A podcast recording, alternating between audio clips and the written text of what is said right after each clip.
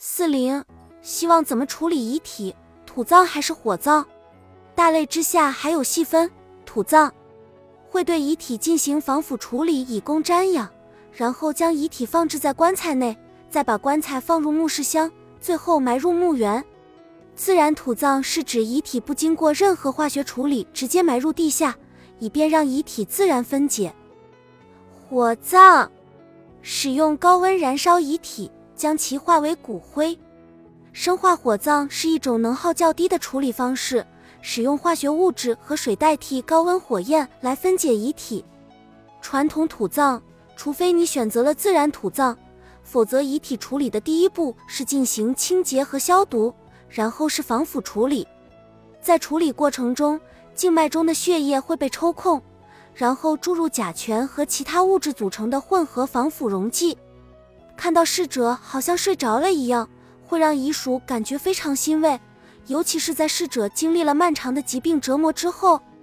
不过，你需要知道的是，因为有防腐物质驱赶虫类，并减缓遗体自然分解的过程，还有保护棺材的混凝土墓室箱，所以遗体埋入地下后，最终基本上都会变成木乃伊。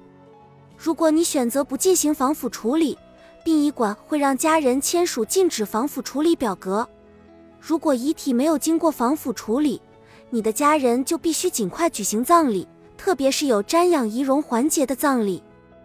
回归大地，自然土葬或绿色土葬是将遗体直接埋入土壤中，使其分解并成为其周围土壤的肥料。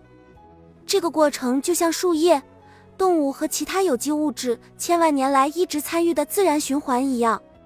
许多自然墓地兼作自然保护区。因此，访客可以在到达墓地之前先在也得散散步。如果你想以后被埋在自家拥有的一块土地里，就需要向当地政府申请以获得批准，并完成必要的文书工作。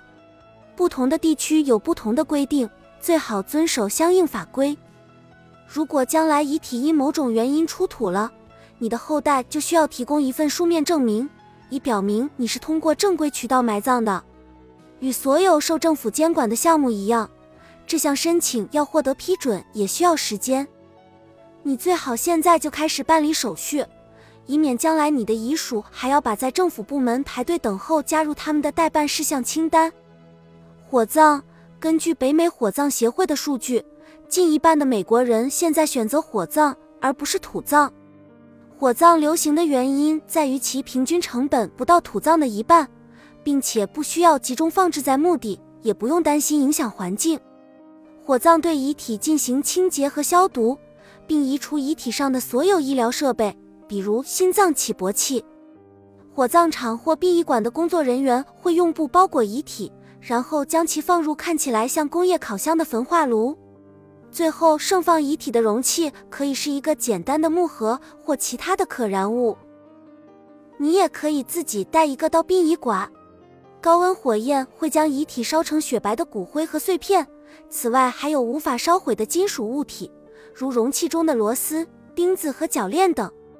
遗骸中还包含无法被火焰融化的身体部位，例如金牙、手术螺钉、假肢或其他植入物等。工作人员会使用强力磁铁或钳子来移除这些物品，在焚化过程中产生的气体会通过排气系统排出。所以骨灰一般没有什么气味。移除杂物后，剩下的残骸会被磨成沙状，重约两千克，可以倒入骨灰盒或塑料袋中。生化火葬有一种通过化学溶剂分解遗体的方式，被称为碱水解法。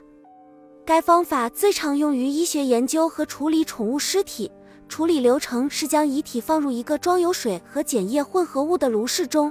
并在高压下加热到一百七十八摄氏度，高压可以防止沸腾，在大约三个小时内完成遗体分解。